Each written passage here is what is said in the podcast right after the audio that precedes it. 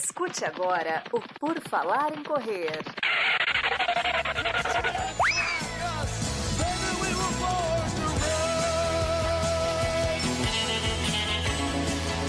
Are you ready to run?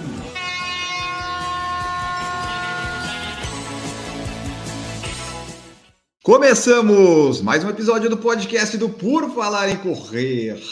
Sim, aqui estamos novamente para falar com pessoas que praticam o esporte a corrida de rua. E hoje, mais uma pessoa, mais uma mulher participando aqui. Você vê que é um podcast que traz muitas mulheres participando. Participam do PFC Debate, eu entrevisto várias aqui. E hoje a gente vai conhecer a história da corrida dela, Regiane Salomão. Seja bem-vinda, tudo bom? Boa noite, tudo bom aí, ó? Venci na vida, tô no podcast da Por Falar em Correr. Aqui, ó, ó a camiseta aqui, ó. Ah!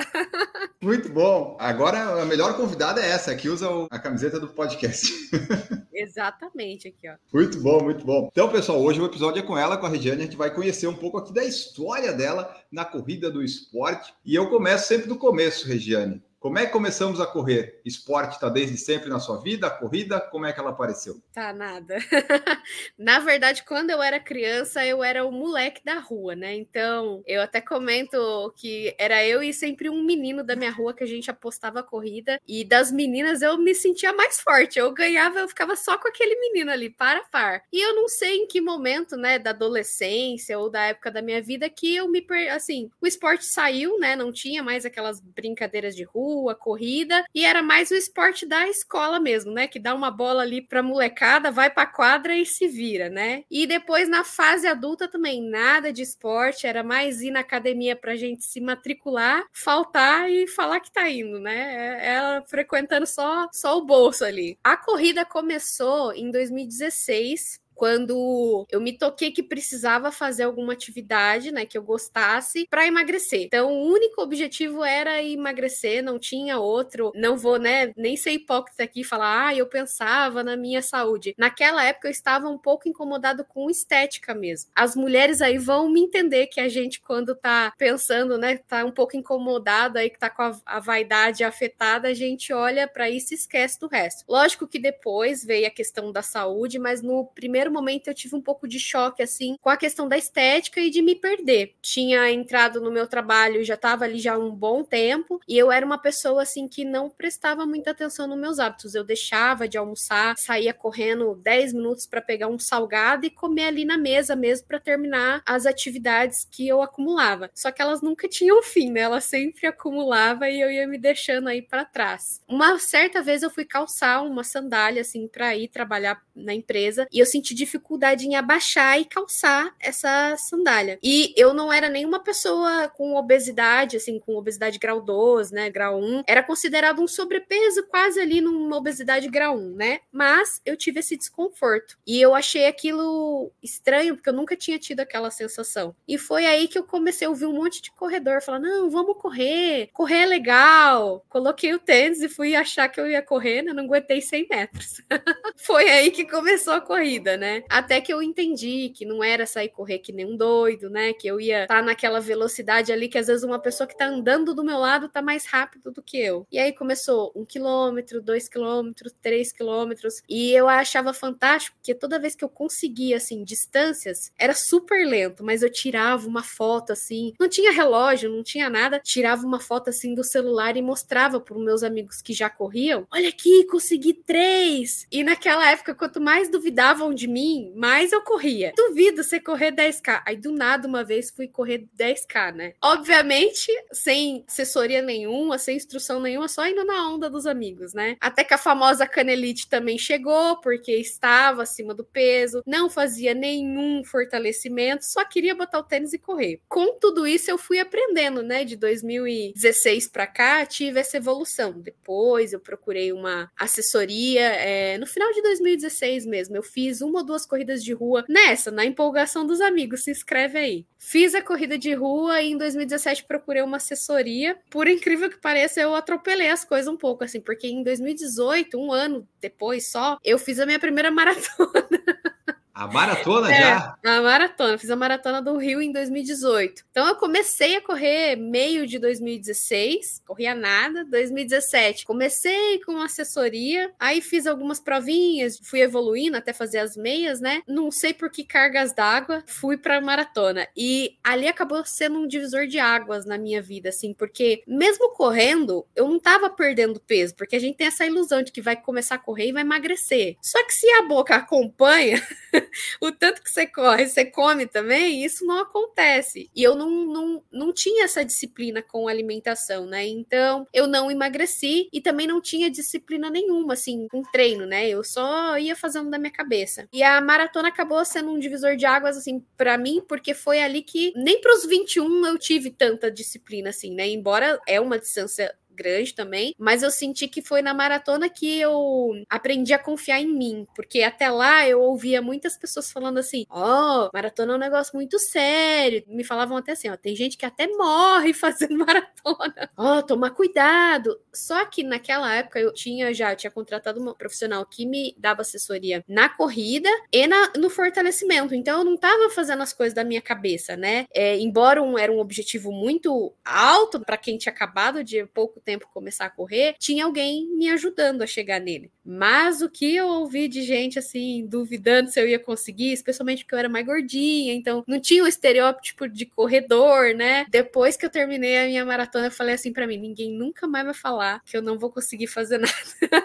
e isso é engraçado porque, assim, sempre fui uma pessoa muito insegura e não é na corrida nem nada, meio que em tudo assim na vida. Acho que mais a minha área profissional que eu, eu tenho um pouquinho mais de segurança, mas no resto era tudo. E eu até brinco com o Marcel, né? Que o Marcel ele chegou na minha vida em 2019, foi depois de tudo isso. E eu era uma pessoa, inclusive, insegura no meu relacionamento. Então eu até brinco e falo que a corrida me ajudou a alinhar todos esses fatores, assim, de insegurança. Não que seja, não seja uma pessoa ainda tão insegura hoje, mas acho que melhorou muito daquela época pra cá. E tudo isso graças a ter começado aí botar o tênis e ter ido pra rua correr. 2016, quando você começou, você tinha então amigos que corriam que sugeriram. A corrida apareceu meio como a alternativa para perder peso, foi isso? Foi. Eu tinha amigos que tinham o mesmo histórico, assim. Deixou para cuidar da saúde lá para casa dos 30 já, né? E, ah, não, corre que emagrece, sabe? E eu falei, pô, se esses caras aí estão falando... E, e, eram amigos que tinham, de fato, emagrecido, né? Perdido um pouco de peso. E detalhe, né? Eu acho engraçado olhar para o passado, porque esses amigos que falaram corre, eu acho que eles tinham corrido no máximo até 10 quilômetros. E eu brinco com eles hoje, ele fala, pô, meu, você começou a correr, passou a gente, agora você fica fazendo maratona aí, a gente que não tá correndo. Eu falei, pois é, vocês precisam voltar. De 2016 até 2018, você começou a gostar da corrida, mas o peso continuava o mesmo. Eu fui procurar uma nutricionista na época, né, para me ajudar, porque todo mundo falou: não, porque tem que melhorar a alimentação e procura um nutricionista para te ajudar. É engraçado que essa nutricionista de 2016, ela é minha nutricionista até hoje, que acabou virando amiga, né? E ela fala assim: Rê, é muito engraçado o teu gráfico assim nos primeiros anos. É assim: ganha um quilo, perde um quilo, ganha um quilo, perde um quilo.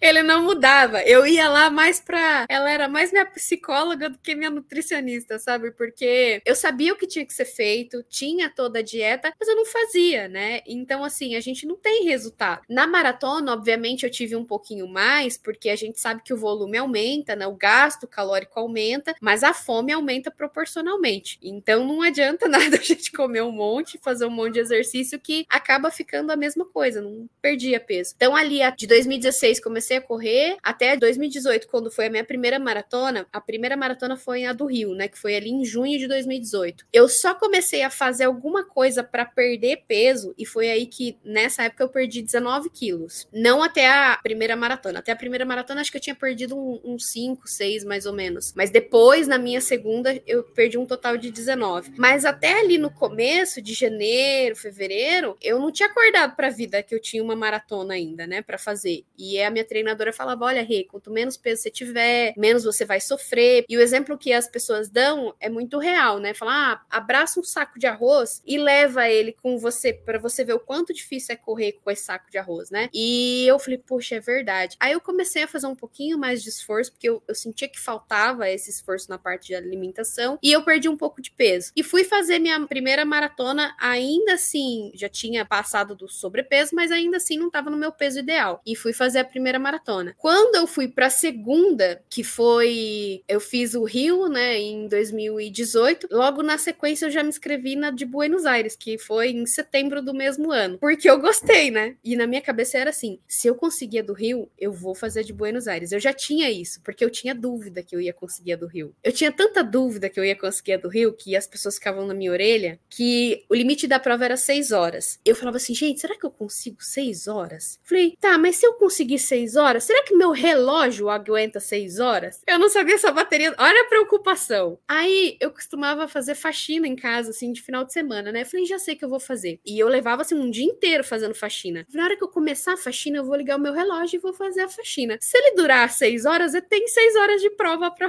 Aí o relógio era um tonton na época. O tonton aguentou mais que seis horas rodando. Aí eu falei, agora tô pronta para maratona. Olha a preocupação, não era nem os treinos, era porque o relógio não ia desligar nas seis horas, porque eu jurava que eu ia fazer no limite da prova. Eu ficava olhando, assim, pessoas que tinham completado em seis horas, qual era o pace que elas tinham que ter feito para completar, e eu ficava me comparando, ah, será que esse pace é o que eu consigo, né? Deixa eu tentar. Ah, assim é quando eu tô fazendo andando. Eu não tinha essa noção de pace, de velocidade. Aí eu jurava que eu ia fazer em seis horas. Chegou lá, na minha primeira maratona, eu fiz fiz em 4 horas e 50, que foi mais muito além do que esperava, né? Aí quando eu terminei, terminei bem, né? Porque eu tava muito feliz e eu via muita gente quebrando assim na prova e pessoas fortes assim, com uma estrutura física forte, né? E eu falava, nossa, gente, e eu só ria. Eu passava ali na, naquela parte que a altimetria era maior, porque eu peguei aquele percurso antigo ainda que largava de uma ponta do rio e ia para outra. O Marcel morre de inveja porque ele queria ter feito esse percurso, né? E foi o último, porque depois no ano seguinte já não teve mais porque fecharam, interditaram aquela parte que caiu. Quando eu terminei a prova, eu, eu já tinha prometido que se eu terminasse eu ia fazer Buenos Aires, mas eu saí de lá me inscrevendo em Buenos Aires em setembro. Olha só, né? Emendei um com o outro. É muito doido, assim, porque eu fiz lá em 4 horas e 50 e em setembro eu já caí para 4 horas e 30, né? Em Buenos Aires. Já tava melhorando. Aí eu falei, não, o ano que vem eu vou fazer de novo. Aí no ano seguinte, né, em 2019, que aí sim eu comecei a pegar firme na alimentação. Aí foram até 2019, foi o total de 19 quilos que eu tinha perdido. Aí eu tava na, na minha melhor forma, inclusive até melhor do que agora, que eu fui para Chicago. E aí aí foi lá que eu fiz o primeiro sub 4 no, no Rio, que foi 3,59. Nessa maratona em 2019, em junho. E aí, de novo, como a, a galera tudo ia para Buenos Aires de novo, eu fui lá e repeti Buenos Aires de novo. Eu até brincava que eu ia fazer o terceiro ano e pedir música no Fantástico, né? Porque eu tinha feito três vezes a mesma prova. Só que aí 2020 teve pandemia e tudo, e eu não consegui pedir a música no Fantástico, não fui. E Buenos Aires também, terminei a prova em quatro horas, é, cravado, né? Então, assim, o meu tempo tempo foi melhorando desde a minha primeira prova para minha segunda maratona, eu baixei 50 minutos, né? E tudo isso muito relacionado a mudar a alimentação, o peso. E é engraçado que a gente vai entrando nisso, nessa disciplina, por conta da, dos objetivos, né? Da prova em si, porque eu sempre ia deixando para depois, quando era um compromisso só comigo, né? Não era um compromisso um pouquinho que exigia um pouquinho mais de mim. A corrida me ajudou com isso também. A corrida, mas eu percebi que a maratona é o, é o negócio que faz é, você virar a chave para ela me desafia mesmo, né? É, tanto que pegando um gancho nisso de novo, né? Aí depois em 2019, a gente tá falando aí que eu fiz 2018 as duas maratonas, e em 2019 eu fiz a do Rio em junho, fiz a de Buenos Aires em setembro, e aí eu conheci o Marcel mais ou menos ali na, na maratona do Rio em junho, né? E aí depois de um tempo já juntos, ele recebeu a proposta da New Balance para ir na maratona de Nova York em novembro. novembro. Isso, novembro. Aí eu fiquei naquela, né? Falei, agora eu vou. Falei, ah, pra quem fez duas maratonas, faz três, né? a cabeça do corredor. Você tinha eu... treinador nessa época? Nessa época eu tinha treinador. Tanto que ela não é mais a minha treinadora hoje da corrida. Hoje é o Julinho, que é o mesmo treinador do Marcel. Na época, essa treinadora, ela me treinava tanto na parte da corrida, que ela tinha uma assessoria de corrida, quanto na musculação. Então ela conseguia controlar os meus volumes no sentido de, ah, hoje se eu treinei musculação perna, eu não vou treinar corrida. Então se eu treino braço, eu treino corrida. Então ela fazia esse controle. Mas mesmo assim, ela queria me matar, porque eu já tinha prometido para ela que eu ia focar, porque assim, eu vim de uma pessoa que emagreceu 19 quilos e não teve tempo de ir construindo massa magra, de construir um corpo forte para sair rodando maratona, né? E ela gostaria que eu fizesse essa base um pouquinho mais sólida da musculação, da corrida, para depois sair me aventurando nas maratonas. Mas o corredor você já viu, né?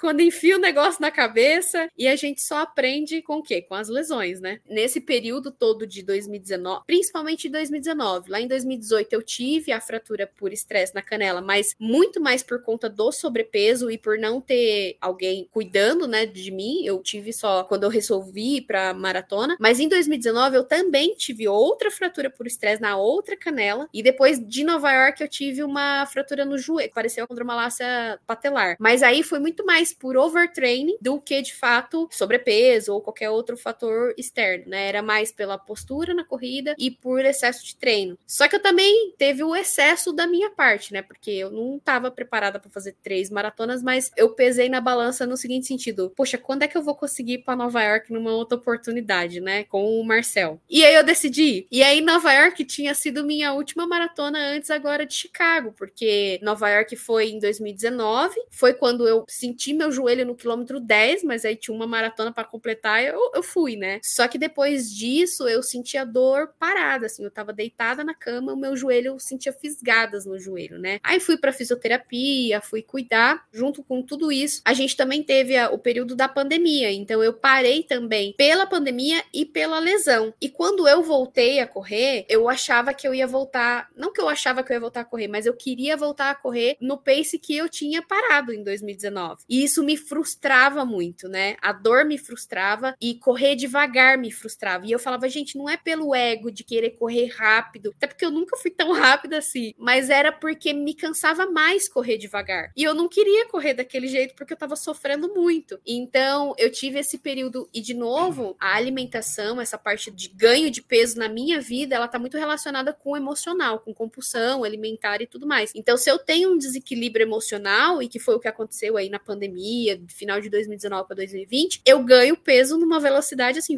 que foi o que aconteceu agora, né, de 2019 para cá, onde eu tive que de novo ter uma maratona na minha vida como um objetivo, que é o que você falou que a maratona me desafia, né, para poder de novo entrar na linha e falar não, se eu não perder tudo isso de peso que eu ganhei, eu não tenho como fazer maratona. Então, de fato, as distâncias menores, elas elas me desafiam, mas não tanto com a maratona, porque a maratona eu tenho essa sensação de que eu não tenho certeza se eu vou conseguir, porque eu mesmo estando o máximo preparada e dentro das melhores condições, naquele dia eu posso ter qualquer dificuldade que eu não sei se eu vou conseguir completar. Então, por isso que eu gosto da maratona, porque ela me desafia. Então, assim, já foram quantas maratonas? Seis, sete? Foram seis com a agora, com Chicago. Duas vezes Rio, duas vezes Buenos Aires, Nova York e agora Chicago. E a melhor maratona até então tinha sido a do Rio em 2019, é isso? Tinha, para 3,59. E aí a melhor agora foi Chicago, 3,57. E como é que conseguimos esse, melhorar esse tempo em Chicago? Foi treino, Olha... alimentação? Porque fazia três anos que você não fazia maratona, né? Você ganhou peso, passou pandemia e tal. Você esperava esse resultado em Chicago ou foi surpreendente? Não, o meu melhor resultado eu esperava uns 4,10, assim, na minha cabeça. Eu falava 4,30 pro pessoal, assim, que é pra, né, quebrar não fica tão feio assim, né? Falei 4,30, mas na minha cabeça eu achava que seria uns 4,10. E é muito doido isso, porque eu fui perceber isso lá, no dia que a gente correu o 5K e no dia que a gente fez um treino na sexta-feira de 30 minutos E2, porque eu tava correndo muito fácil. E antes disso, os meus longos, por exemplo, eu fiz um longo de 30K em 3 horas. Eu não fiz um pace para sub 4 em nenhum dos meus treinos, né, para esse ciclo de Chicago. E os meus intervalados, eu, eu não conseguia fazer o pace que o treinador colocava proposto na planilha. Eu até dava esse feedback para ele, falou: olha, eu não sei porque você tá colocando esse pace aí, porque eu não consigo sustentar. Tiro de um quilômetro a 4,50. Não vai. 4,50 não, era 4,25 a 4,50. Nesse range aí eu fazia 4,50, não fazia 4,25. E ele falou: Rê, se eu tô colocando, é porque você consegue. Pode ser que N fatores. Nesse dia você tá mais cansada, pode ser as mulheres têm a questão do ciclo menstrual que oscila, pode ser um monte de coisa. Mas se eu tô colocando, é porque você consegue. Até que um dia era treino assim, os últimos, o final do ciclo tava sendo assim 15 de um quilômetro, 18 de um quilômetro, com um minuto e meio de descanso. E aí teve um dia que eu falei assim: a minha perna ficava bamba na esteira, né? Por isso que eu não conseguia. Às vezes não era nem a respiração, a perna não respondia. Aí eu falei assim: quer saber? Eu vou fazer, nem que eu caia dessa esteira. Eu vou tentar no meu máximo, porque eu sempre ficava com medo, a perna parava de responder, eu segurava, né? Falei, não, agora eu vou fazer até que a minha perna fica bamba, eu vou cair. E um treino eu consegui fazer o que ele tinha proposto. Aí eu já fiquei, né? Ah, eu tô monstrão, eu tô muito forte. E ficava tirando sarro, falando que eu tava bem. E eu senti, o que eu senti foi que teve esse pico dos intervalados, que foi onde eu acho que eu ganhei muito esse condicionamento da explosão, da força para velocidade. E depois teve o descanso, né? Então, o que ele explica, meus longos não estavam saindo com pace pra sub 4, porque eu ainda tava cansada. Quando ele abaixou o volume eu descansei, e eu fui correr lá em Chicago, meu corpo tava descansado e tava preparado. Então, assim, eu até falo pro Marcel, né? Não é me gabando assim que, ah, eu acho que eu faria até menos do que 3,57. Do jeito que eu corri em Chicago, eu sinto que eu conseguiria baixar uns 3,55, 3,50 e pouquinho. Porque eu corri falando muito. No vídeo não tem todas as falas, porque o Marcel tem que cortar, senão o vídeo fica duas horas, né? Mas eu conversava com bastante pessoas. Eu chegava nos Pacers e falava: Ah, você tá indo pra Sub 4? Ah, então tô indo com você. E ficava trocando ideia. Por um tempão eu segui um treinador que tava puxando os alunos deles e ficava conversando. Ele dava umas puxadas assim pra frente. Eu falava: Ah, não me deixa pra trás, não. E conversava muito. Então, assim, pra tá correndo uma maratona, conversando, gravando, e eu não sentia que eu tava ofegante, né? Eu conseguia respirar e, e falar. Então, assim, eu tava com folga ali. E eu me senti muito confortável. Então, o que me pareceu foi que os treinos foram essenciais, mas parece que foi na medida certa para chegar e fazer uma prova fácil. É lógico que a prova é plana, muito plana, é um clima frio e a gente treinou no calorzão quente aqui no Parque Bruno Covas, onde praticamente não tinha árvore, então a gente sofreu muito com o calor. Na hora que a gente pega uma prova plana e com um clima gostoso, a gente consequentemente vai mais rápido, né? A gente não pegou todo o vento que o pessoal fala que Chicago venta muito, a gente sentiu algumas partes com bastante vento, que o vento empurrava, mas foi muito pouco, mas quase nada. E a única subida da prova é um que uns 150 metros no final, mas que ali o meu pace acho que deu 450, porque tava terminando a prova, assim, sabe? Eu não sei explicar de onde vem, mas vem essa energia. Então, assim, eu não esperava o sub 4, mas todo o treino que o Julinho fez e que preparou parece que caiu assim como uma luva. E outra coisa que me ajudou também, porque eu sou muito perdida em ritmo, mas muito. Quando a gente vai para as provas assim que é para ir para as cabeças, eu queimo tudo a largada no começo e morro no final. Quem me controla é o Marcel. E eu falo que o Marcel é responsável pelos meus sub 4 Ó que, que ironia do destino, né? Ele não tem o sub 4, mas ele fez eu ter os dois. Porque no Rio, ele que tava comigo e a primeira parte da maratona, ele me ajudou a segurar o ritmo para fazer a segunda parte negativa, porque o segundo 21 foi quando a gente se dispersou, porque ele tava com cãibra, e aí eu fiz a segunda parte mais forte. Mas se eu não tivesse segurado na primeira, que ele falava, vai devagar, porque senão você vai produzir lactato e depois vai fadigar. Se ele não faz isso comigo lá e em Chicago, talvez eu não tivesse feito o sub 4 de novo. Foi isso, foi o treinamento do Julinho e o Pacer Marcel. Porque eu tava olhando aqui no resultado de Chicago, realmente você começou, vocês começaram um pouco mais devagar, mas o seu ritmo foi sempre muito constante e progressivo até o final, foi. né? Você fez uma prova muito boa. Aí, do jeito foi que você falou, aparentemente dá para melhorar se você quiser. Você quer melhorar esse tempo de maratona ainda? Quero. O problema é que a gente se enfia nos desafios assim que depois a gente não sabe nem explicar por que, que se enfiou, né? Por exemplo, eu já me enfiei no desafio do Rio ano que vem. Então, que eu sempre tive vontade de fazer o desafio do Rio, desde que eu fiz a maratona, a segunda maratona lá. E aí o pessoal fica agitando: "Não, vamos, vamos, vamos". No calor da emoção a gente fala: "Vamos" e tamo indo, né? Só que assim, o Rio não é uma prova boa para fazer tempo por conta do calor, mas eu pretendo fazer um ciclo de novo agora voltar com a alimentação mais regradinha para baixar mais o peso, porque era para eu ter ido para Chicago com 55 quilos e eu fui com 58. Então não baixou o que precisava tudo. Imagina se tivesse baixado, teria sido melhor ainda, né? Mas eu pretendo agora de novo voltar para controlar a questão da perda de peso e a massa magra, né? Felizmente eu não perdi massa magra, então nessa perda agora para Chicago eu perdi só gordura, que deu muito bom para mim, porque eu não fiquei fraca, né? E fazer o treinamento mais redondo possível aí dentro do que o Julinho passar, para tentar fazer meu melhor. Eu não sei se vai ser melhor que Chicago pela condição climática, ainda mais que a gente tá vivendo uma onda de calor que parece que só piora, né?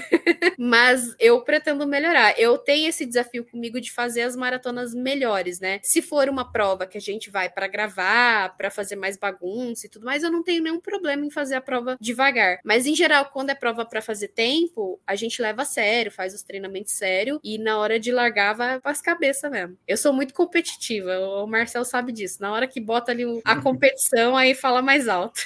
Boa, então ano que vem já tem um desafio do Rio que vai fazer 21 e 42 ou vai pegar as distâncias menor também para colocar no Não, as distâncias menores o pessoal aí tem que ser muito profissional, gente. Eu não sei como que eles conseguem, porque você tem que fazer ali cravadinho para dar tempo de fazer todas, né? E eu não acho que eu consigo não. Eu gostaria, mas para esse ano seguinte eu vou fazer só o 21 e 42 mesmo, não vai dar para fazer todas não. Tá, e daí tem 21 e 42 é mais complicado de fazer tempo. Você tem ideia de fazer mais uma maratona ano que vem? Vocês têm ideia de fazer alguma? Que o Marcelo vai fazer Porto Alegre. Ele falou que a ideia dele é fazer Porto Alegre, né? Por enquanto eu não tenho. Por enquanto eu vou só no quilômetro 41 dele lá fazer bagunça em Porto Alegre. Mas é aquela coisa, né? A gente tem que estar tá preparado, né? Se tiver maratona e aparecer aí, a gente vai se enfiar, com certeza. Mas provavelmente eu devo fazer mais alguma para o segundo semestre. Eu ainda não sei qual, mas provavelmente sim. Porque eu já percebi, treinando ou não, se tiver maratona, você tá indo, né? Eu tô indo. Eu já falei pro Julinho, eu falei, ó, se o Marcel estiver fazendo o ciclo de maratona, mesmo que eu não tiver maratona, deixa eu fazer o ciclo com ele. Porque Boa. eu gosto, de verdade, assim, eu gosto da maratona. Eu só acho que o que eu poderia fazer melhor, né, é a parte da base mesmo, né? Porque a hora que a gente tava lá em 2019, é muito engraçado, porque 2019 a gente tinha planos até para, como a gente tava rodando maratona de forma confortável, uma das provas que a gente queria fazer é, é Maresias Bertioga, né, que era 75k. Aí o Marcel falou, vamos, eu falei, vamos, né? Não tinha nem terminado uma maratona, já queria fazer ultra já. Só que naquela época a gente saía para fazer 21k como se fosse sair para fazer 5. O corpo tava muito confortável, muito adaptado, não tinha fadiga, chegava em casa, as pernas estavam normal, né? E eu sinto que agora a gente tá recuperando isso novamente. Eu terminei Chicago super bem, bati bastante perna lá e a gente foi fazer 21 agora em Brasília, como se a gente tivesse feito uma prova. É lógico que o 21 é sofrido, né? ainda mais foi uma prova quente, tem que administrar na distância, mas o pós, depois que acabou, é como se a gente tivesse saído para rodar 10K, 5K. É mais tranquilo. Eu sinto que a gente tá ganhando isso novamente. Então, o que eu espero é ir construindo isso nos anos seguintes para que eu sempre esteja pronta para uma maratona. Surgiu oportunidade, eu tô indo para maratona, que é o que eu gosto de fato. Cláudio Gontijo falou boa noite, conheci a Renas 10 Vilhas da Garoto. Ela e o Cabeção são legais demais, sempre o carinho com o Marcel, né? A Yara tá aqui, Yara Aracá, que coisa boa esse podcast com a Rê, uma delícia ouvir ela falar sobre essa evolução. Lindomar Bandeira deu boa noite, Júlio Mendes, membro do canal, tá aqui, ó, parabéns, Regiane, por suas conquistas, emocionou a todos em Chicago. Daniel Martins também tá aqui, está lá vendo o trabalho, isso aí, tem que aproveitar o trabalho da melhor forma, Daniel, é isso aí, aproveita aí para nos ver. Vitor Mesquita é membro do canal, tá aqui, beijos do Vitor e da Lume. Yara tá aqui falando que a Regiane já era sub 4 há mil anos.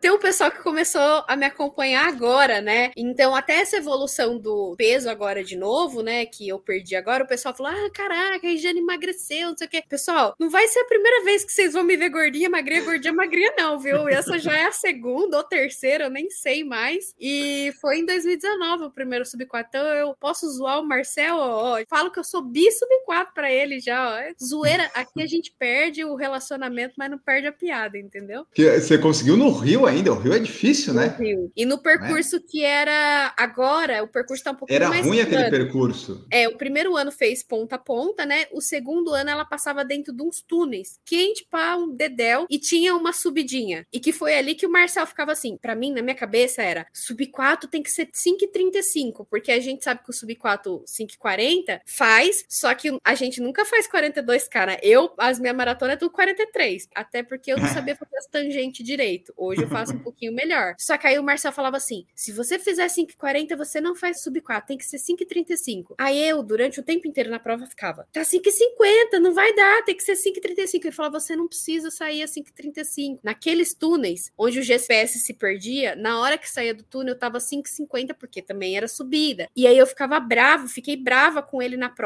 porque não ia dar o sub 4, porque tava muito alto o pace. E no final das contas, ele que me ajudou, porque se eu tivesse queimado largada naquele percurso que era um pouquinho mais difícil, eu não tinha feito. E aí agora mudou, né? Então, assim, o ano que vem eu vou fazer a maratona e eu não conheço esse percurso que passa lá pelo Museu do Amanhã, pelo centro. É um percurso, vai ser um percurso novo para mim. Dizem que tá mais plano, eu espero que não esteja tanto calor e que esteja mais plano. O plano dá para você esperar, agora o calor, aí, aí já aí, acho que vai ser difícil. Sorte.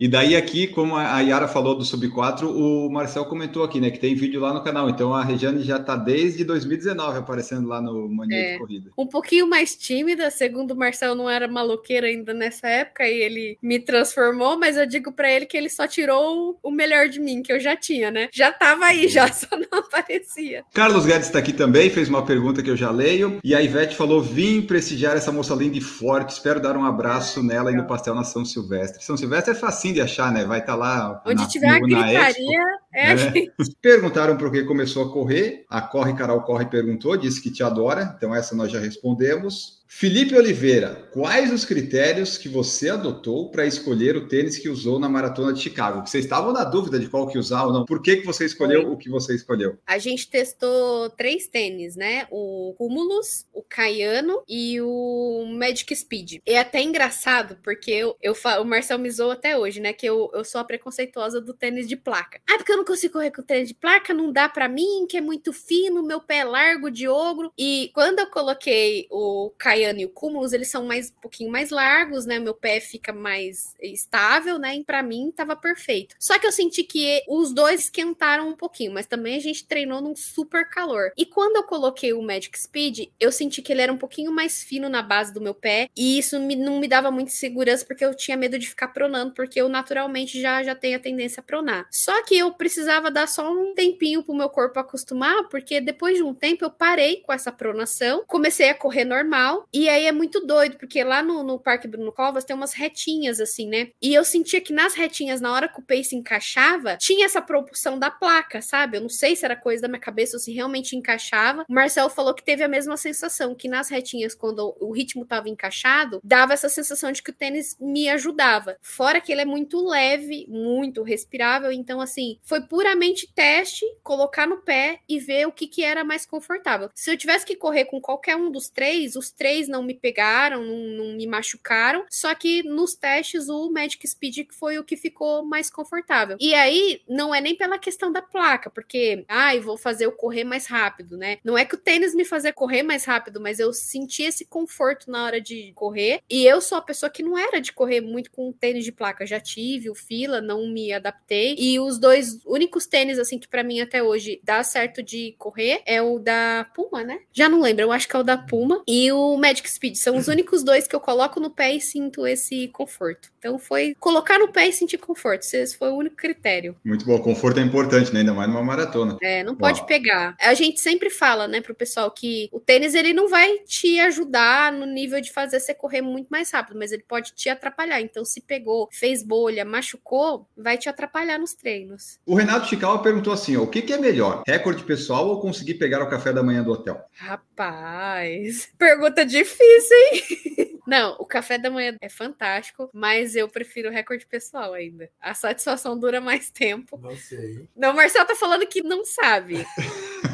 é melhor bater e correr rápido e ir pro hotel, né? Que daí você faz os dois, né? o RP e ainda conseguiu o café da manhã. Ixi. Aí tá perfeito. Júlio Dot conhece? Ih, esse é o tranqueira aí, ó. Esse é o tranqueira que passou os tiros de um quilômetro e que eu xingava ele toda semana que não conseguia fazer o pace que ele colocava lá e ele falava que eu conseguia e na prova só lembrava dele. E lembrava que não fiz os educativos, mas ainda assim saiu. E a pergunta dele é a seguinte: qual a importância dos educativos?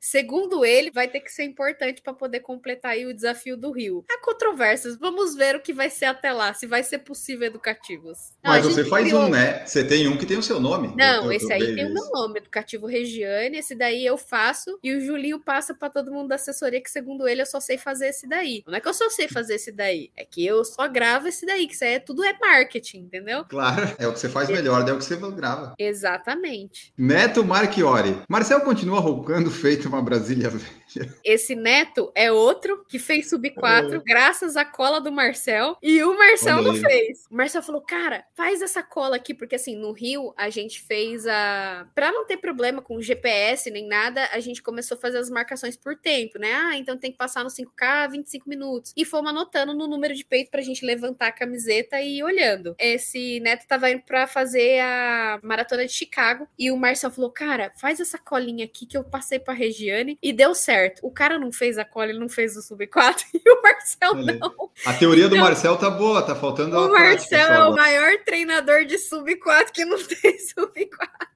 Ó, o, Mar... o, treinador Oi? do Bolt tem 9 segundos em 100 metros? Não tem. É verdade. Ah, o treinador não precisa disso, pô. Mas meu treinador é o Julinho, né? Ó, o Julinho aí vai me matar saber que eu fico seguindo as dicas do Marcel aí, ó. O Carlos Guedes perguntou assim, ó, qual o treino na planilha que você mais detesta de fazer? Ou são só os educativos mesmos? Não, os educativos eu não detesto porque eu nem faço.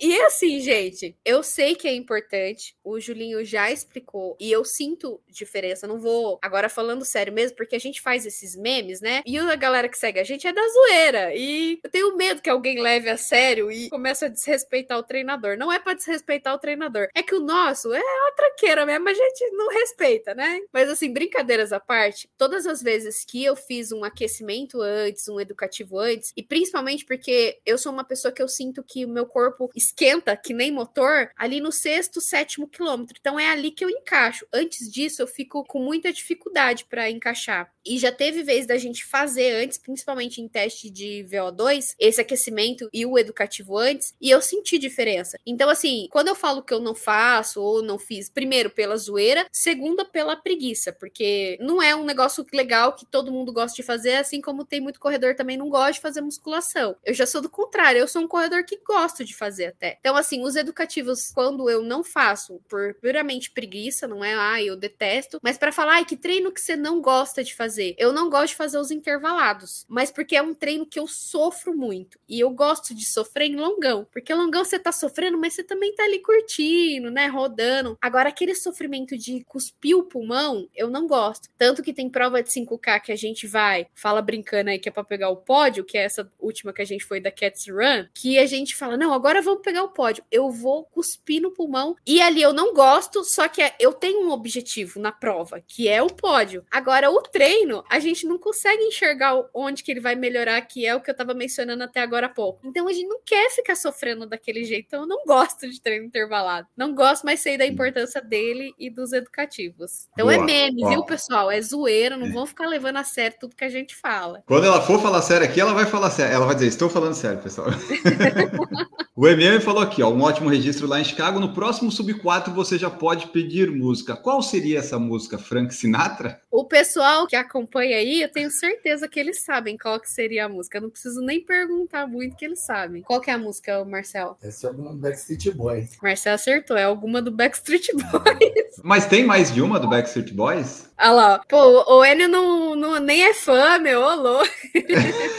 Eu acho que eu tenho duas na minha playlist de corrida. Eu acho que eu tenho duas deles. Tem bastante, mas a gente só conhece então. o Tell Me Why só pela zoeira só, né? Seguimos aqui. A Yara perguntou: Rê, você que já correu lento um dia, qual o seu conselho para quem está progredindo agora para além dos 10 quilômetros, além de baixar peso? Eu já corri lento, não. Dependendo da perspectiva do corredor, se tiver um cara que corre para três e pouco, eu ainda corro lento, né? É ponto de vista, né? Hoje eu acho que eu corro rápido comparando comigo mesma, né? Com o pace que eu já tive mas a dica, né, além da perda de peso, perda de peso é essencial, faz muita diferença. E a alimentação também. Quando eu estava com mais peso e com uma alimentação mais restritiva, propositalmente para perder o peso, eu sentia falta de energia. A partir do momento que eu passei a incluir uma alimentação melhor e o uso de gel e tudo que me ajudava a correr junto com a perda de peso, eu melhorei. Então, eu digo que não é um fator só, são vários para te fazer evoluir. Então, os treinos intervalados eu sentia muita diferença na evolução. A perda de peso eu senti muita diferença e alimentação. O quarto, quem puder fazer, porque eu sei que nem todo mundo consegue, né, ir atrás disso, mas se for possível, procurar um médico, um endocrinologista, ou um médico que seja um clínico geral para fazer um exame de sangue, especialmente mulheres, para ver como é que estão os seus hormônios, como é que estão as suas vitaminas. Sem querer, eu percebi, eu fui fazer todos esses esses exames de rotina. A Julie, que é a minha médica endocrinologista, que inclusive faz maratona, treina lá com o Júlio Dot, ela fez uma bateria de exames muito completa em mim e eu tava com ferro baixo, ferritina baixa, e eu achava que eu tava com fraqueza porque, ah, é preguiça, ou, ah, eu tive uma rotina no meu trabalho muito cansativa, ou, ah, tô treinando demais tudo eu colocava culpa em alguma coisa externa. Na hora que eu vi que eu tava com várias coisas desreguladas e na hora que eu regulei isso, parece que todos esses fatores somando com esse fator de regular vitamina e hormônio, parece que eu só voei, sabe? Então, para Chicago agora, eu tive que alinhar tudo isso, né? Eu não alinhei uma coisa só, eu alinhei várias. Então, por isso que eu acho que eu tive muito, é, fui muito surpreendida no tempo que eu achava que eu ia fazer e fiz até melhor, porque foram vários fatores. Esses quatro aí eu acho que é um pilar bom para começar a trabalhar. Mais uma aqui que você vai poder ajudar as mulheres que nos escutam. A Ivete perguntou: ó, tenho medo de encarar os treinos para a maratona por questão de segurança. Hum. Que conselho daria para as mulheres nessa situação? Você tem problema para correr? Não, geralmente o Marcel tá junto, então você tem menos problema hoje, né? É, antes de conhecer o Marcel, em uma das minhas maratonas, a minha treinadora chegou a, a me acompanhar em treinos de final de semana semana. Só que tinham treinos de volume alto no meio da semana que eu tinha que sair 4 horas da manhã, porque 9 horas eu tinha que estar no meu trabalho, que é a uma hora daqui, né? Era em Campinas. Então eu tinha que sair muito cedo de casa. E ela não tinha como no meio da semana me acompanhar. E naquela época não tinha o Marcel. Então eu me via numa situação que eu não conseguia ir pra rua. Eu já cheguei a fazer 30k na esteira, porque era o que eu tinha para fazer antes do meu horário de trabalho. Então até o pessoal fala assim: nossa, 30k na esteira, você é forte. Não é que a gente é forte, é que quando é só aquilo que você tem, é só aquilo que você tem. Você acaba sendo forte. E é legal isso, porque foi um trabalho mental também. E até hoje eu sou uma pessoa que gosta. Se eu tiver que fazer longão na esteira, eu não tenho nenhum problema. Mas que foi construído lá atrás. Só que também já tive vezes de, ah, eu preciso treinar na rua para poder, né? É diferente a corrida na rua. Eu preciso ter estímulos do asfalto, né? De eu ter que fazer treino sozinha, onde eu ficava rodando num percurso que é aqui na frente onde eu moro que tinha guaritas 24 horas de portarias de prédios que eram desse percurso. Então, esse percurso tinha o quê? Uns 800 metros. Então, eu rodava enquanto estava escuro, 4 horas da manhã, eu rodava só ali. E a hora que o sol clareava, eu rodava a cidade de Americana toda, que daí é um lugares mais movimentados. Então, eu ia para avenidas que só eram movimentadas, mas só quando o sol já tinha nascido. E ainda assim, na época, quando eu comecei em 2019, que eu conheci o Marcel para Maratona do Rio, eu compartilhava a minha localização com ele. Então ele via lá de São Paulo onde que eu tava rodando. Quer dizer, se parou de rodar, aconteceu alguma coisa, né? Era uma forma dele me acompanhar. Hoje, felizmente, eu tenho a companhia dele. Mas eu sei de assessorias, e aí conselho para as mulheres, é que procurem ou nas suas assessorias de corrida uma companhia, né? E, e hoje em dia tem muito grupo de homens, inclusive de amigos de, em assessorias que suportam as mulheres nesse tipo de situação, de longão. Mas se não tiver esse grupo, o conselho que eu dou é ou rode na esteira e procure trabalhar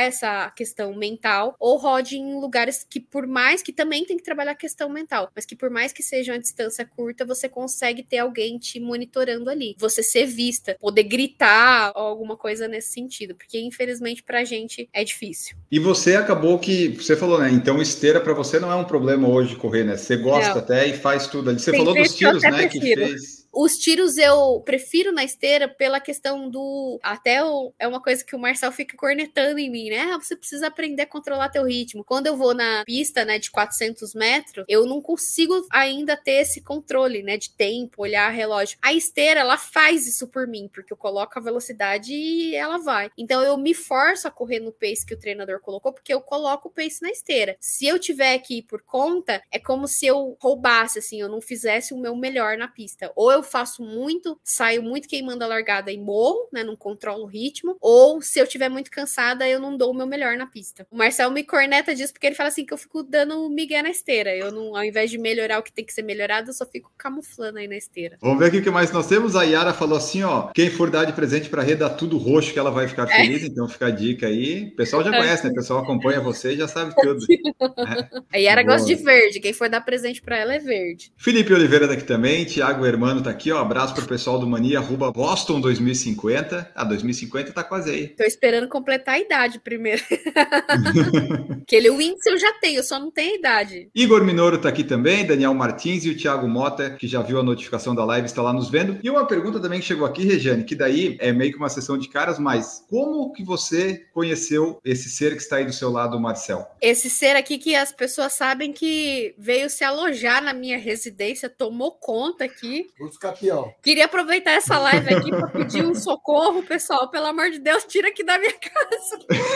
se ela piscar duas vezes é porque ela tá pedindo socorro. Eu conheci o Marcel pela internet. Eu tinha, quer dizer, tinha não, até hoje eu tenho, até tenho assim uma questão de que quando eu faço muito esforço, e se principalmente for um, um ambiente muito quente, eu tenho um quadro de desidratação e um quadro de ir em banheiro e passar mal. E aqui em Americana, só, aparentemente só eu tinha esse problema que era fazer longão, eu tô parando nos banheiros da cidade toda. Pois é, eu nem ligo mais, eu falo abertamente, o pessoal já sabe. E quando eu conheci o Marcel, ele soltou um vídeo, né, aleatório, era um vídeo de treino, onde ele ia no banheiro do McDonald's, aí ele contava uma estratégia de como usar, que ele ia lá, comprava uma água, um negócio assim para disfarçar e já usava o banheiro do McDonald's. Que a maioria dos corredores já fizeram isso, né? E aí eu fui abrir meu coração para ele num comentário lá no, no direct, né? Falei, nossa, eu falo sobre isso e parece que só eu tenho esse problema aqui na, na minha cidade, né? Que legal que você tá falando disso abertamente. E fui me identificando. E ele conversando comigo por ali. E aí ele me deu um migué e eu caí. A gente fala pouco, né? Eu e ele. Então, como a gente falava por áudio e tinha limite, acho que de um minuto, toda vez que tava falando, cortava. Aí ele falou: uhum. manda seu WhatsApp que é mais fácil para conversar. Aí eu, inocente, mandei, né? Aí, a partir dali, ficou me chavecando.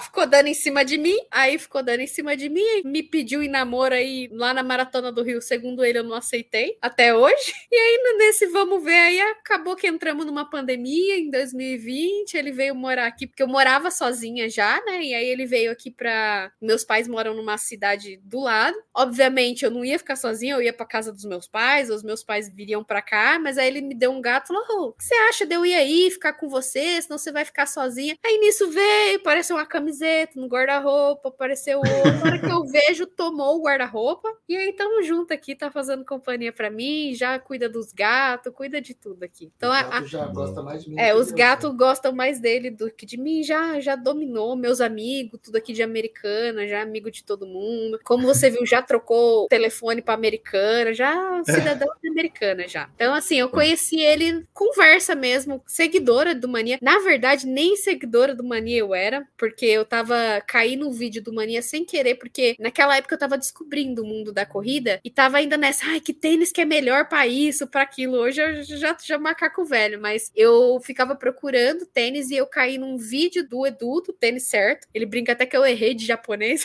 eu caí no vídeo do Edu. E aí, no vídeo do Edu, eu vi um review lá. E naqueles quadradinhos de lado, assim, que tem indicação, eu vi um vídeo dele também. E aí eu entrei, fui ver, comecei a seguir o canal, comecei a seguir no Instagram, porque eu não era muito de YouTube na época, era mais Instagram. E no Instagram que ele começou a falar disso, que aí a gente começou a interagir. Mas foi dessa forma que a gente se conheceu. Foi uma cagada, então, basicamente. Foi na cagada, a gente fala que foi na cagada. a Mitico tá aqui, deu oi na nossa live. Igor Minoro também. Carlos Guedes perguntou quem dá mais trabalho, o Marcel ou os gatos? O Marcel. Aqui, ó, a Mitico falou que vocês são especiais um para o outro. Carlos Guedes falou casal running nota mil. Aliás, uma coisa muito legal do pessoal acompanhar é quando vocês têm viagens, os stories de vocês nas viagens são sempre os melhores. Pra... Os de Chicago, eu não perdia um. É muito bom acompanhar, eu recomendo. O pessoal tem que valorizar, porque a gente quase é preso para fazer esses stories. Porque o que a polícia, o que a polícia olhava pra gente na hora que tava vadiando lá na frente da polícia, olha, eu falei pro Marcelo, ele falou, mas vai ser preso por quê? Só porque tá dançando aqui na praça. falei, é verdade, né? Então vamos continuar. E a Yara falou aqui: todo mundo sabe que o relacionamento só existe até hoje porque os gatos aprovaram. É o gato tem que. Exato. Você tem que colocar aquelas viagens todas do, de Chicago no destaque ali para o pessoal conferir depois no Stories. Ah, é verdade, tenho. Eu não tenho destaque pessoal. nenhum. Eu, eu sou a pessoa. Agora que eu tô começando a mexer e colocar bastante coisa no Instagram, mas você sabe que até um, uma história até interessante, pessoal, assim, né? No começo, se pegar bem os primeiros vídeos ali de 2019, ou eu não aparecia, ou eu apareci, tipo, de costa, assim, porque eu falava pro Marcel que eu não queria isso, assim, pra mim, sabe? Porque puro preconceito também, e hoje eu não tô nem aí pra isso, né? Porque eu sempre tive essa questão muito forte da minha personalidade de falar assim: não, eu sou reconhecida por ser a Regiane de tal coisa. Eu não queria que as pessoas me associassem a Regiane, namorada do Marcel, ou Regiane, porque eu queria ser a Regiane eu mesma, né? Agora eu tô nem aí, se falar que é namorada do Marcel, sou mesmo, sabe? Mas no vídeo eu não queria ter essa personalidade de ser alguém pendurada, ou de alguém achar que eu tava ali numa mania, sei lá, me aproveitando, alguma coisa assim. Tentou dar um golpe, ela que tomou. Pois é, eu... Eu tentei dar um golpe no mania de corrida, como vocês podem ver, e eu, eu tomei invertida, eu que tomei o golpe. Então, assim, quem chega assim, né, pega pela metade a história, né, ou às vezes acha que eu faço parte do mania que nem o Marcel, né, que eu faço 100% de produção de conteúdo, ou que eu trabalho com isso, mas a, a, minha vida de segunda a sexta, pelo menos, não tem nada a ver com isso aqui, né? Eu sou da área de TI, sempre fui da área de TI, de suporte, e assim, eu faço isso daqui final de semana, o point do mania quando tem, gravar a prova quando tem, porque eu gosto da bagunça mesmo, não é por mais nada, sabe? Então, eu tinha um pouco desse receio, porque eu não era uma pessoa que tinha essa visibilidade que o Marcel tem. Então, eu tinha medo do que as pessoas iriam falar. Agora, se as pessoas quiserem falar mesmo, ninguém tá pagando a minha conta, eu tô nem aí. Aprendi um pouco com isso e aprendi um pouco com ele também, porque toda vez que tem um hater, alguém falando alguma coisa assim, é o Marcel que dá uma baixada na minha bola pra eu não sair dando voadora na pessoa, porque até hoje eu, eu, eu, eu tô. Aí responde até os meus haters. Eu respondo eu os haters dele. todos, né? Aí a rever, quando eu vou olhar, já, ela já respondeu. Eu falei, deixa lá, o cara, é isso que ele quer, porque daí o cara já responde e quer que gira uma, uma confusão, né, cara? Sim. Mas então, vocês têm hater? Não pode? Como é, assim? claro que tem. Eu respondo no nível de eu ter ficado procurando ver se eu acho a ID da pessoa para hackear ela. Pra... Perde, Nesse mó, nível. perde mó tempo, Enio. Um tempo de desgramento. Aí depois fica reclamando, ai, não consegui fazer tal coisa. Eu falo, lógico, três horas procurando onde o cara mora. Falei, pra que dar? Não, é verdade. Eu falei, Pessoal eu falei, que... é isso que o hater quer, fazer você perder tempo da sua vida. Se for para focar três horas, foca para dar atenção para as pessoas que gostam de você, para as pessoas que estão te mandando uma Mas mensagem pedindo. Também. Não, não, você dá, claro que dá. Mas assim, economiza um tempo. É, infelizmente, não dá para você dar atenção para todo mundo. Então, se é para não dar atenção, não dê para quem tá te enchendo o saco. Mas tem hater. Verdade. Vai ter. Ah, eu não, não imaginava, eu não imaginava. Tem gente para o pessoal ser mais hater. Tem os haters hater, tem os fiscal de relacionamento. Você quer ver o que eu mais ouvi dos. Ah, eu quero, eu quero saber o que mais que o, o que, que mais eles falam. Desse processo do emagrecimento pra cá, de março pra cá, o que eu mais ouvi foi assim: cuidado, hein, Marcel, que a Regiane tá magrinha agora. A Regiane já era gata, agora que tá fininha, não sei o que. Eu sei que às vezes as pessoas não falam na maldade, sabe? Fala brincando, ou sei lá. Mas assim, eu falo pro Marcel, eu falo, mano, tem que ser muito inseguro pra achar que agora eu emagreci, você vai tomar um chifre, ou vai. Porque ele me conheceu magrinha, sabe? Só engordei de novo, emagreci de novo e daqui a pouco vou engordar de novo. Então, assim, acontece isso também. É muito doido, sabe? E a gente, a gente chegou no nível que agora de, de relacionamento, de idade, cara, hoje eu tenho preguiça. Eu é. falo pra ela assim: se tivesse Quiser pra você, eu tenho preguiça. Ou ao contrário, vice-versa. Então a gente se dá de boa, a gente tem uma cumplicidade é. legal. E eu sempre falei pra ela: falei, hey, se um dia você não quiser mais nada comigo, chega pra mim e fala. A gente é adulto, cara. E a mesma coisa eu com você. E isso é uma coisa que a gente construiu desde o começo, porque o Enio também já me, já me conhece há um bom tempo, muito antes da Rê, e sabe como é. eu sempre fui em provas, expo, conversa com todo mundo, abraça, beija todo mundo. Quando a gente começou o relacionamento, e o primeiro expo que ela foi Ponte do Mania foi no Rio de Janeiro. As tia tudo abraçando a Marcel. tia me agarrando, apertando minhas banhas. Aí eu falei, mas vai vir um monte de tia, assim, mas assim, você vai ver que é, que é carinho, que é gente que gosta é. do canal, que acompanha, que quer tirar uma foto só. E aí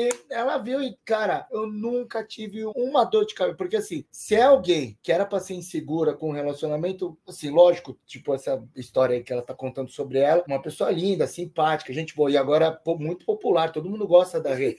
Mas quando Influenciadora agora. Quando a Rê me conheceu, era o contrário é. isso. E ela nunca, ela, ela entendeu, ela viu o quanto de fato eu tava junto com ela, entendeu? Que e... ali era um trabalho que normal. Mas é que assim, a gente tá falando aqui da minoria, né, de hater e e tudo mais, mas é porque a maioria são pessoas que, assim, já conheciam o Marcel e quando eu entrei, elas me abraçaram junto. Então eu me senti parte daquilo porque as pessoas me receberam bem, né? Eu não tive ninguém que, tipo assim, ai, agora ficou chato porque entrou ali agora só os dois, sabe? As pessoas me abraçaram junto e eu sinto isso. Eu sinto que eu tenho o carinho delas do mesmo jeito que o Marcel tem. Eu chego em Expo, é até engraçado, né? Na São Silvestre, quando eu tive a oportunidade de ir ou em outras provas, começa a conversar com as pessoas que estão ali, as pessoas já esquecem o Marcel e ficam conversando comigo, assim, contando história que parece que a pessoa é minha amiga ali, sabe? Já tá um, te um tempão conversando comigo. E, e, eu acho isso muito doido, porque são pessoas que eu não conheço ou conheço da internet, mas que parece que faz muito tempo que eu conheço, né? Foram pessoas que eu conheci através dele. Então, eu ganhei um monte de amizade também por conta dele. Então, a gente mais recebe coisa boa do que coisa ruim. Então, tem como ser ruim. Mas eu sempre reforço isso para ela. Se ela fosse uma pau no cu. Oh, né? vai falar lá e Não, é, é, é, porque existem pessoas assim. Não adianta, porque você é uma pessoa muito legal, muito simpática, atenciosa. É por conta disso que as pessoas te abraçam. Porque se você fosse uma pessoa ruim, maldosa, ou sei lá, pode ter um relacionamento com a pessoa mais legal do mundo. As pessoas não vão te abraçar por causa de outra pessoa. Então, tem todo o seu mérito. O seu carisma é fora da casinha. Eu falo isso às vezes acha que, que não, que não sei o que. Eu falo, não, você tem que valorizar o teu potencial também. É natural, porque ela faz as coisas naturalmente também. Tudo isso aconteceu dentro do canal naturalmente. As pessoas acham que é natural, mas aquela encenação chorando, Chicago lá, é tudo da minha carreira de atriz para poder ganhar like. a Globo ah, tá perdendo. A Mitico adorou a comemoração no cumprimento com os polícias. O Júlio José falou fora a dor de cabeça que ela dá para portaria. É o porteiro daqui. É o porteiro. Ele só dá risada na portaria hoje. Ele vê a gente na câmera, a gente só passa vergonha só. O Igor falou aqui quando a, a reconheceu o Marcel, ele cuidava mais do cabelo. É a Luci Fernanda falou aqui, ó, boa noite, retop você compartilhar com a mulherada um pouco da sua rotina de treino. E daí a última aqui para fechar, do Carlos Guedes. E a pergunta que não quer calar, quem é mais quinta série do casal? Ah, não sei, viu? É ele. Não, não, não, não, não. depende muito, depende. Eu sei que os dois juntos é legal Olha, de acompanhar, porque gente, fica cara, legal a gente não perde nenhuma piada, nenhuma. Milhares são impublicáveis porque é, é. muito quinta série. E a gente anda na. Aquilo que vocês viram em Chicago é tipo um retrato de uma pequena parte do nosso dia a dia. Então, assim, quando a gente tá principalmente em rolê assim, a gente tá andando na rua observando tudo. Então a gente tá fazendo piada quase com tudo. Então a gente anda morrendo de rir sozinho, assim, o tempo todo. Eu acho que isso ajuda nessa nossa cumplicidade, a gente se dá bem, porque, óbvio, a gente briga, a gente tem problemas também, mas a maior parte do tempo a gente tá sacaneando. Inclusive quando um tá puto e o outro não. Se um tá muito puto, aí que o outro, que é o, o inferno do quinta série, começa a sacanear mais o outro, né? Ah, tá bravinho, né? Aí, mano, aí o outro fica mais ah, puto. Ah, uma coisa que o Marcel né? faz antes de dormir, ele fica com o celular assim na cama, e aí eu já tô dormindo e fica aquela luz assim, né? Eu fico, ah, eu vou apagar esse refletor aí. A gente fica se cornetando, sabe? Mesmo quando quer dar uma fumada no outro assim, acaba sendo em tom de, de, tom de brincadeira. É, é. No final das coisas, a gente sabe que é umas, umas coisas bestas, assim, sabe? A gente não, não briga por coisa besta. E eu acho que o, o relacionamento anterior dos dois, porque nós dois viemos de um relacionamento de 15 anos, assim, né? Os dois tiveram relacionamentos muito longos e depois de velho que se encontra velho, assim, né? Agora, depois que se encontraram, tem preguiça. Tipo, ah, nem vou brigar. Ah, é nesse nível, assim. Uma treta que é legal, que assim, ah. aí serve para todos os casais, é uma dica interessante. Que assim, os, os casais, muitas vezes eles brigam por umas coisas muito idiota, muito idiota. Começo do relacionamento, eu falei muito sobre isso com a Rê. Que a Rê uma vez implicava comigo, era assim: acabava o papel higiênico do banheiro, aí ela colocava o rolo do papel higiênico. E às vezes eu colocava do lado que ela não gostava. Tipo, sabe aquele lá? Tem um lado que. Tem, tem o lado certo, tem o lado é, certo. É, é, coloca assim, não sei o que lá. E aí, beleza, assim, pra não uma treta, eu, tá bom, pra mim caguei pro lado, eu caguei mesmo, tô no papel higiênico, então colocava qualquer lado. E aí eu comecei a colocar do lado dela para não ficar arrumando treta. E às vezes eu esquecia e colocava errado. E aí aí quando eu tomava errado, ela, porra, te falei um monte de vezes, não sei o que, você colocou errado. E aí eu falei assim: 30 que eu coloquei certo, uma que eu coloquei errado, você tá me tacando fumo. Então, agora você precisa ver quantas vezes que eu coloco certo. E aí toda vez que eu colocava certo, eu, re, coloquei certo. E aí era três vezes por semana, né? Toda vez que trocava perdendo, eu dava um belo. Re, coloquei certo. Pra ela não poder. Não era papai higiênico, era ah, a porta teve, armário. Teve várias coisas. é do dia a dia que eu falo, não, os casais brigam. É. Porque a gente só vê o quando errado. faz o errado. Todas as vezes que a pessoa se esforçou para fazer o certo, o outro não tá vendo. E aí, às vezes, essas vezes, uma puta, cara, brigar por causa de papel higiênico, brigar porque, sei lá, esqueceu de fechar a geladeira direito. Entendo, tem que chamar atenção para as coisas se ajustar. Mas às vezes a pessoa só esqueceu. E é normal. O ser humano esquece um dia, na pressa, na correria. Então, essa é a dica que a gente dá de relacionamento aí para os casais viverem um pouquinho mais felizes, levar aí algumas merdinhas de nada, que não é porra nenhuma, na zoeira. Porque não dá para se levar tão a sério e ficar tretando por. Às vezes, muitos relacionamentos que eram muito bons acabaram por conta dessas merda que é bosta. Soma, é né? Que, é, que vai somando, somando, e vira uma, uma coisa de um desgaste muito grande, né? Maravilha. Então, com essa dica final de relacionamento, a gente encerra o podcast e a live de hoje, pessoal. Regiane, muito obrigado por participar aqui conosco. Deixa aí teu tchau, mensagem final, onde o pessoal pode te encontrar, agora que você já é uma influenciadora do Mania de Corrida, né? É, muito obrigado aí por participar com a gente. Esse influencer. Para o pessoal que quiser seguir as coisas para não fazer na vida, é regiane.salomão. Também tô lá nos vídeos do Mania, fazendo bagunça, correndo de verdade. E o que eu posso dizer para todo mundo aí é que se mantenham ativos no esporte que você, não importa seja corrida, natação, mantenham ativos aí até para manter a cabeça boa também, porque a gente está vivendo um tempo de muita ansiedade. A gente até brinca aqui no avião voltando para cá de Brasília, o pessoal fala fileira de 1 a 5, desembarcar, e o cara da fileira 30 já tá de pé. Então, assim, mantenham-se mais calmos, pratiquem atividade física que vai ajudar um pouquinho nessa ansiedade. Maravilha! Muito obrigada, Regiane, por participar. E Marcel por participar do finalzinho aí. Marcel, já, é, quando o Marcel participa, a Regiane vem, quando a Regiane participa, o Marcel vem. É, é os dois, um né? É o conjunto. Um Mas muito obrigado por participar. Nós ficamos por aqui. Você não se esqueça de seguir, avaliar no Spotify com cinco estrelas, no YouTube seguir lá o canal e assistir as coisas todas. E também vão lá no Mandia de Corrida conferir todas essas coisas que vocês têm lá. Tem vídeo também, um monte de coisa para você acompanhar sobre corrida de rua, certo? Nós ficamos por aqui. Um grande abraço para vocês. Tchau. Produção por Falar em Correr, podcast multimídia.